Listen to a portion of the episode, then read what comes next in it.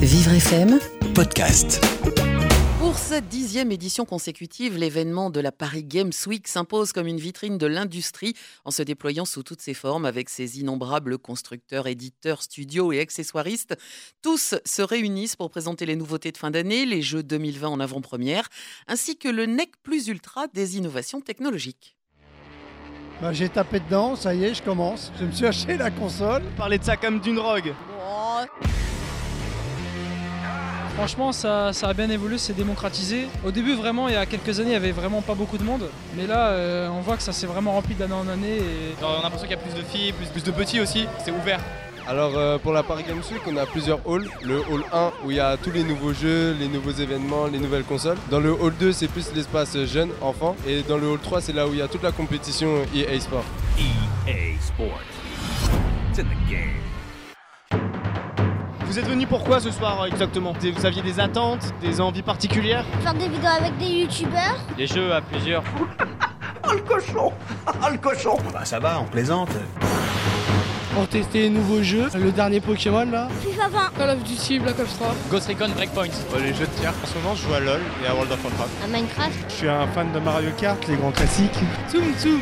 Bah Fortnite. Call of. Street Fighter, j'aime bien les jeux de combat. Je suis surtout une grande fan des jeux Zelda. Le jeu auquel j'ai le plus joué dans ma vie, c'est le jeu StarCraft 2. Euh, Tomb Raider, Crash Bandicoot CTR. Donc euh, Resident Evil, Blair Witch, euh, du Life is Strange, euh, du Red Dead Redemption, euh, des, des jeux aussi à monde ouvert, c'est sympa. Excusez-moi, j'avoue que je suis un peu perdu, j'essaie de comprendre, mais.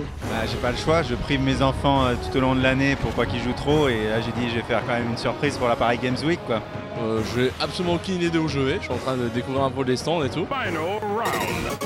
Cette année, le thème c'est la PlayStation 1, donc qui est sortie en 95. Et donc en fait, ce qu'il faut savoir, c'est que bah, à cette période-là, c'était le début de la 3D. Donc du coup, on a décidé de présenter euh, des, des jeux qui ont marqué euh, les mémoires bah, de cette époque-là, du Tekken, du Metal Gear, du Final Fantasy, Beatmania. euh, Il y a beaucoup de trucs privés par contre, donc c'est un peu embêtant. T'as pas mal de choses qui sont pour les VIP, donc euh, c'est ça qui est dommage. Mais sinon ça va, il y a beaucoup de jeux.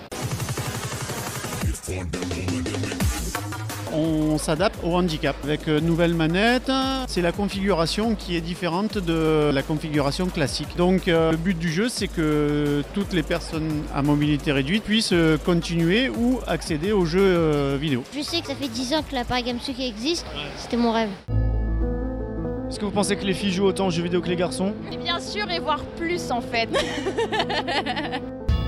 Elles jouent quasiment plus que les mecs et pour moi je pense qu'elles n'ont pas le même approche du jeu vidéo que les garçons. Mais les mecs ils sont plus sur des plateformes de jeux en ligne pour concourir, ils sont plus dans la compétition, les filles elles sont plus dans une expérience narrative, elles vont pas forcément chercher en fait le multijoueur, elles vont plus se laisser guider par une histoire, une aventure, etc. Et la Game Boy Color avec euh, Pikachu, euh, Pokémon jaune, etc.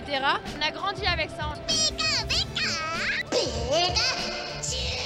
C'est vraiment super en fait euh, la Paris Games Week. Je suis jamais venue mais là je kiffe vraiment. C'est toujours aussi sympa de revenir tous les ans à ce rendez-vous incontournable du jeu vidéo, voir les, les nouveautés, les éditeurs et passer euh, du bon temps en famille.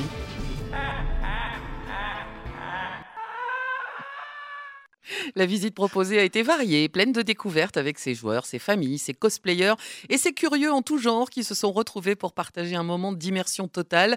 Ce rendez-vous annuel a accueilli 316 000 visiteurs l'année dernière et compte bien brasser de plus en plus de monde.